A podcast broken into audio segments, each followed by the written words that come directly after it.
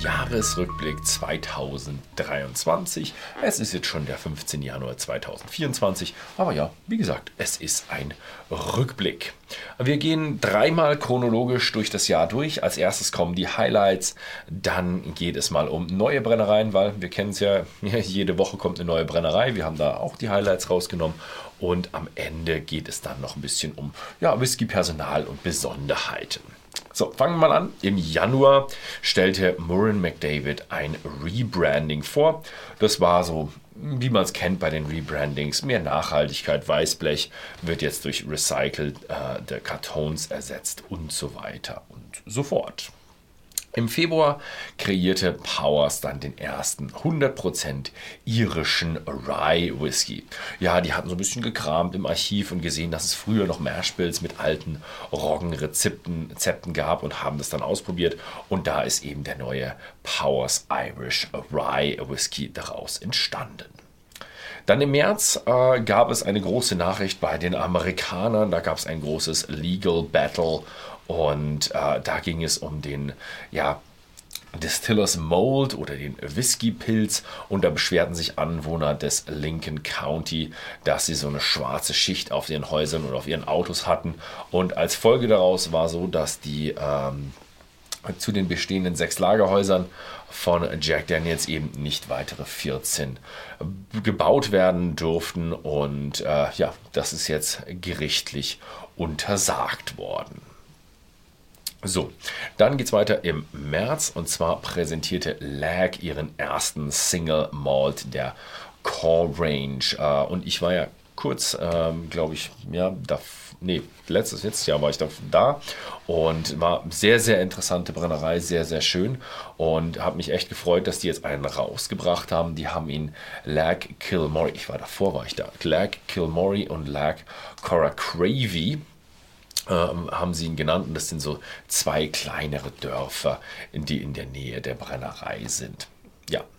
Dann geht es weiter und zwar im Juni feierte The House of Suntory, also die Firma Suntory, das 100-jährige Jubiläum. Die Yamasaki Distillery wurde 1923 von Shinjiro Tori gegründet und da hat jetzt eben die Firma Suntory sehr, sehr groß gefeiert mit Keanu Reeves als Brand Ambassador und Sophia Coppola und die haben dann eben ja, Sonderabfüllungen gemacht und wahnsinnige Investitionen und jetzt äh, wurde auch noch die Wiedereröffnung im November 2023 von diesen Brennereien nach eben der Renovierung gefeiert.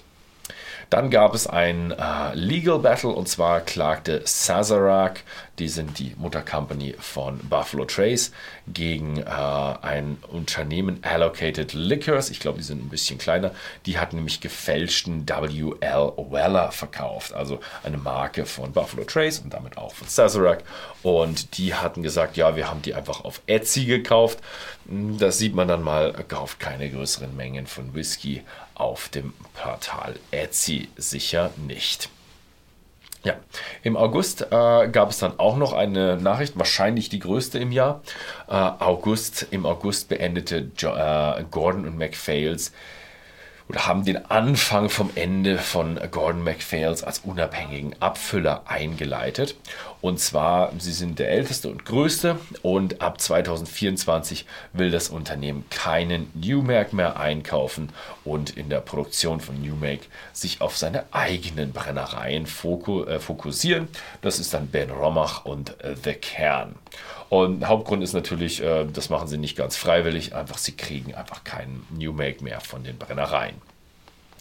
Ebenfalls im August wurde auch noch Single Malt Welsh Whisky zu einer geschützten Marke, also so wie Single Malt Scotch Whisky plus Welsh, also der walisische, äh, der ne, dieses kleine Bundesland, das an, an England so dranhängt und da hat die Penderyn Distillery was den Welsh Whisky dominiert, eben stark lobbyiert, dass eben auch ein geschützter, ähm, geschützte geografische Angabe das Ganze ist. Ja, ebenfalls im August wurde noch Lafroig Select und Lafroig Oak Select herausgebracht und ähm, ja, der heißt in, äh, in Zug, achso nein, er wurde ersetzt, ne? aus äh, Lefroy Select wurde jetzt Oak Select. Ähm, ja, ist einfach nur ein kleines, kleines Rebranding mit den üblichen Sachen, Proof Positive, äh, ja, recycelbarer Karton und solche Geschichten. Ne? Im September äh, kam dann ein neuer Whisky raus und zwar ganz groß Isle of Harris. Den hatte ich ja so ein bisschen schon anteasern dürfen, als ich da war. Wobei alle, die ganze Welt hat schon ein bisschen so, so drauf gelurrt, so hey, ihr seid doch eigentlich schon mehr als drei Jahre, im, im Grunde eigentlich schon sieben Jahre am Produzieren und jetzt kam eben der Single Malt The Herrach. The Herrach ist der lokale Name für die Inselbewohner. Der Whisky ist eine Mischung zwischen vier und sieben Jahre alt. Sie haben sich extra ein bisschen mehr Zeit gelassen, um eben ja, eine gute Auswahl zu haben, dass sie was Schönes zusammenmischen können. Ex-Bourbon, Ex-Oloroso, Ex-Fino Sherry mit einem ja, leicht bis mittleren Rauchgehalt von 12 bis 15 ppm. Leider ausverkauft. Äh, ja, Neuware ist schon auf dem Weg. So, wir wissen aber nicht, wann und wie und wie viel es kommen wird. Das ist alles hm, ja, sehr, sehr knapp und auf so einer ja, ja, Zurufbasis. Ich habe auch noch ein Brennerei, äh, ein, ein Video gemacht, aber irgendwann muss ich es rausbringen, obwohl auch keine Ware da ist. Zusätzlich erhielt Scotch Whisky im September den Markenschutz in Hongkong. Was interessant ist, in 100 Ländern ist mittlerweile die Marke Scotch Whisky offiziell als schottisches Produkt anerkannt worden. Im Oktober brachte dann die Waterford Distillery äh, ähm, das, ähm, den stärkst getorften äh, Whisky Irlands auf den Markt.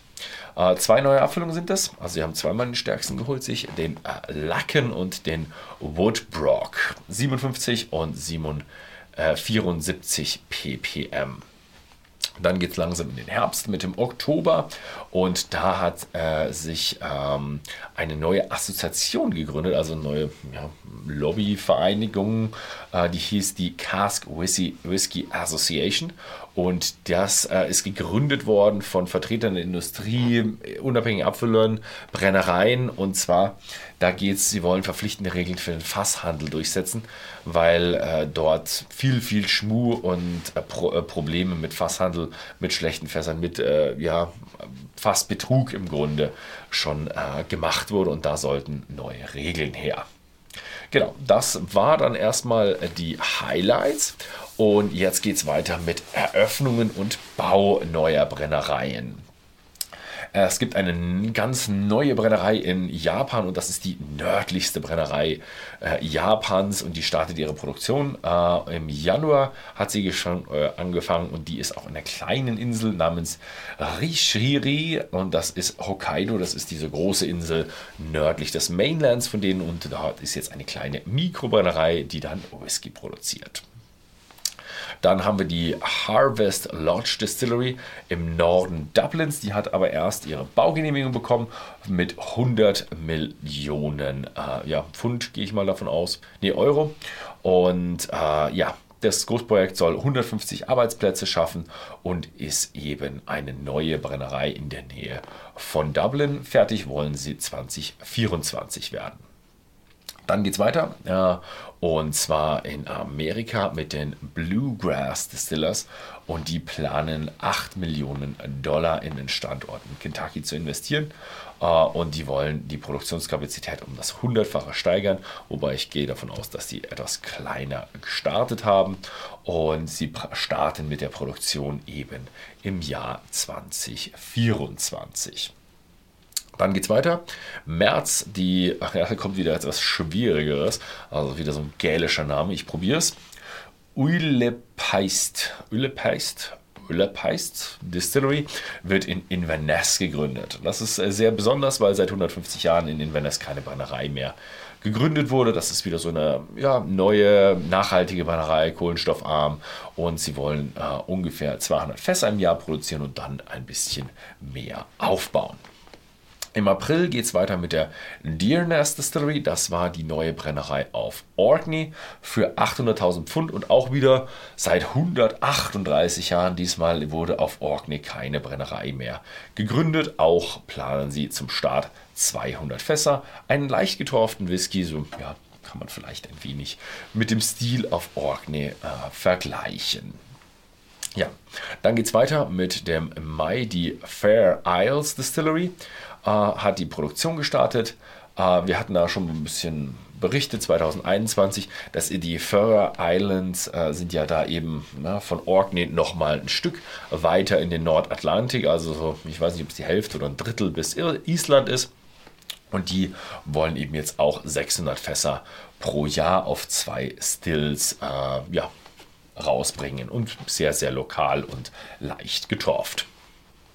Dann geht es weiter mit Dalmor. Die möchten auch die Produktionskapazität verdoppeln. Also das ist eine große Geschichte, weil Dalmor ja eigentlich schon relativ groß ist. Ich war da, da war es so ein bisschen unter der Hand, haben sie uns erzählt, hey, dass sie da nochmal was machen wollen. Es ist relativ schwierig, weil sie halt doch sehr stark an der Produktion, an der Tradition äh, beihalten wollen und mit ihren äh, wie heißt es, ihren Kondensator außerhalb des Gebäudes. Alles ein bisschen eine schwierige Geschichte. Das erste Mesh ist für August 2024 geplant. Also sie sind noch dabei. Dann geht es weiter im Juli. Die Eastern Light Distilling plant einen neuen Bourbon-Standort. Äh, das ist äh, ein ehemaliger Brennmeister von Kentucky Peerless Distilling, will eben eine Brennerei, eine Bourbon-Brennerei im Wert von 143 Millionen US-Dollar eröffnen im Rowan County in Ost-Kentucky. Dann geht es wieder nach Japan. Die Komoro Distillerie wurde eröffnet. Äh, das ist so äh, ansässig in Kraoisawa und Kraoisawa Distilleries haben eben jetzt eine neue Brennerei, so ein bisschen im Anschluss an die alte Kraoisawa Distillerie gemacht, aber es ist nicht die alte Kraoisawa Distillery und die wurde im Juli, äh, äh, 23. Juli wurde sie eröffnet und ja, hat drei Jahre ungefähr gebraucht, bis sie geplant und gebaut wurde. Dann hat König Charles, also der neue König, hat eine neue Brennerei eröffnet und zwar die Eight Doors Distillery. Das Besondere an der Distillery ist, sie ist mittlerweile die nördlichste Brennerei auf dem schottischen Festland. Vorher war das Wolfburn und davor war es lange Jahre Pulteney oder auch genannt Old Pulteney im Dorf John O'Groats. Das ist, glaube ich, das Dörflein, womit man mit der Fähre nach äh, Orkney rüberfährt. Und am 2.8. hat dort eben König Charles ein American Oak PX Hawkshead äh, abgefüllt. Ja. Dann geht es weiter. Äh, eine, ja, nicht Neubau, sondern eine Wiedereröffnung diesmal von zwar von Rosebank und die befüllten ihr erstes Fass.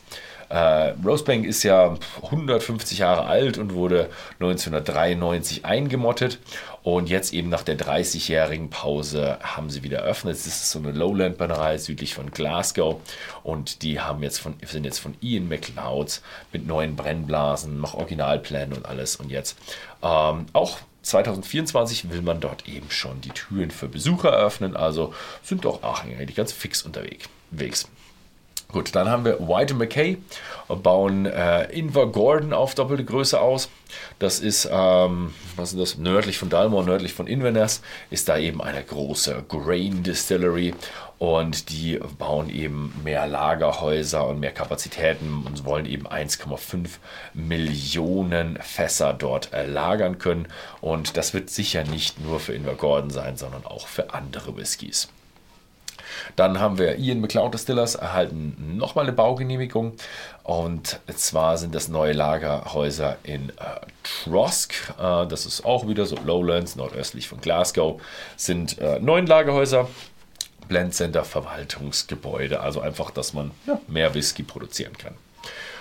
Mehr Whisky wird auch in Irland produziert, also da merkt man einfach, wie viel gebaut wird. Die Titanic Distillers destillieren nämlich ihren ersten Whisky in Irland. Und das ist die erste Distillerie in Belfast seit 90 Jahren. Also mal wieder eine nordirische, die hatten wir schon länger nicht mehr. Äh, aber jetzt, da eben der erste Whisky gebrannt werde, heißt natürlich, dass der erste Whisky frühestens 2026 erscheint. Ja, man kennt es, die Lagerzeit ist das Problem. Dann geht es weiter. Wir sind erst im Oktober. Äh, die Port of Lace Distillery äh, wird eröffnet. Und das ist diese ja, futuristische, moderne Brennerei in äh, Edinburgh. Die ist so vertikal. Also wir brauchen eigentlich nur eine Pumpe oder nur, man bringt einfach nur die, die Rohzutaten oben ein und dann geht alles über ja, Gravitation nach unten. Und man konnte schon ab 11. Oktober dort Touren buchen. Also sie ist mittlerweile eröffnet. Ja, dann ist nach Oktober dann doch nichts mehr so mit neuen Brennereien so wahnsinnig Wichtiges passiert. Und jetzt gucken wir uns mal ein bisschen an, so Personalwechsel und auch noch Whisky.de News. Ähm, erstmal im Januar, Sarah Burgess wird Whisky Maker der Lakes Distillery. Äh, und sie war eben vorher bei Macallan im Lead äh, Whisky Maker und ist auch sehr, sehr erfahren und deswegen ist sie für den Job natürlich ja, sehr gut geeignet. Dann haben wir ähm, im Mai, wir haben, da ging es ein bisschen so um, Dr. Jim Beveridge ist eigentlich schon in Ruhestand gegangen uh, und jetzt hat er nochmal ganz kurz nochmal was gemacht und zwar einen äh, Blended Whisky hat er nochmal zusammen gemacht aus Ross Isle und Cameron Bridge. Also ja, ich glaube auch nicht, dass das letzte von Jim Beveridge sein wird, was wir hören. Man merkt, also als ich den Mann kennengelernt habe, hat man einfach gemerkt, das ist seine Leidenschaft. Whisky ist seine Leidenschaft und Whisky mischen vor allem ist auch seine Leidenschaft. Und ja, Geschmack kreieren. Äh, dann haben wir Juras Distillery Manager, geht in den Ruhestand. Der war seit 2016, war Graham Logan Distillery Manager und jetzt kommt Jamie Moore, äh, der aber ja, schon seit 2006 bei Jura ist, also schon extrem viel Erfahrung hat. Gut, das war so ein bisschen so die Highlights bei den Personalwechseln. Und jetzt gehen wir mal auf Whisky.de News ein. Und zwar Whisky.de expandiert in die Niederlande. Ja, seit Anfang 2023 kann man eben auch auf whisky.com mittlerweile Whisky kaufen. Und wir haben eben das Ganze mit dem Textcode. Das ist sehr, sehr kompliziert. Und da haben wir jetzt die Niederlande freischalten können. Und jetzt arbeiten wir mit Hochdruck dran, dass noch weitere Länder dazukommen können. Dann haben wir auch noch äh, in letzten Jahr hatten wir unser Jubiläum feiern dürfen, denn whisky.de wurde, äh, 35, da haben wir noch fünf Jahre, wurde 30 Jahre alt. Es gab spezielle Abfüllungen, es gab viele Aktionen und eben auch ein besonderes Commemorative Glass dazu. Gut, das war ein riesen Rückblick von 2023. Ich konnte natürlich nicht alle News mit reinnehmen. Schreibt mal unten rein, habe ich irgendwo eine News übersehen? Gab es noch irgendwas Interessantes, was euch so aufgerüttelt hat? Oder hattet, was war eure interessanteste News, die ich jetzt hier vorgelesen habe? Also was hat euch 2023 in der Whisky-Branche besonders bewegt? Schreibt es einfach mal unten in die Kommentare rein. Ansonsten vielen Dank fürs Zusehen und ich wünsche euch ein erfolgreiches Jahr 2024.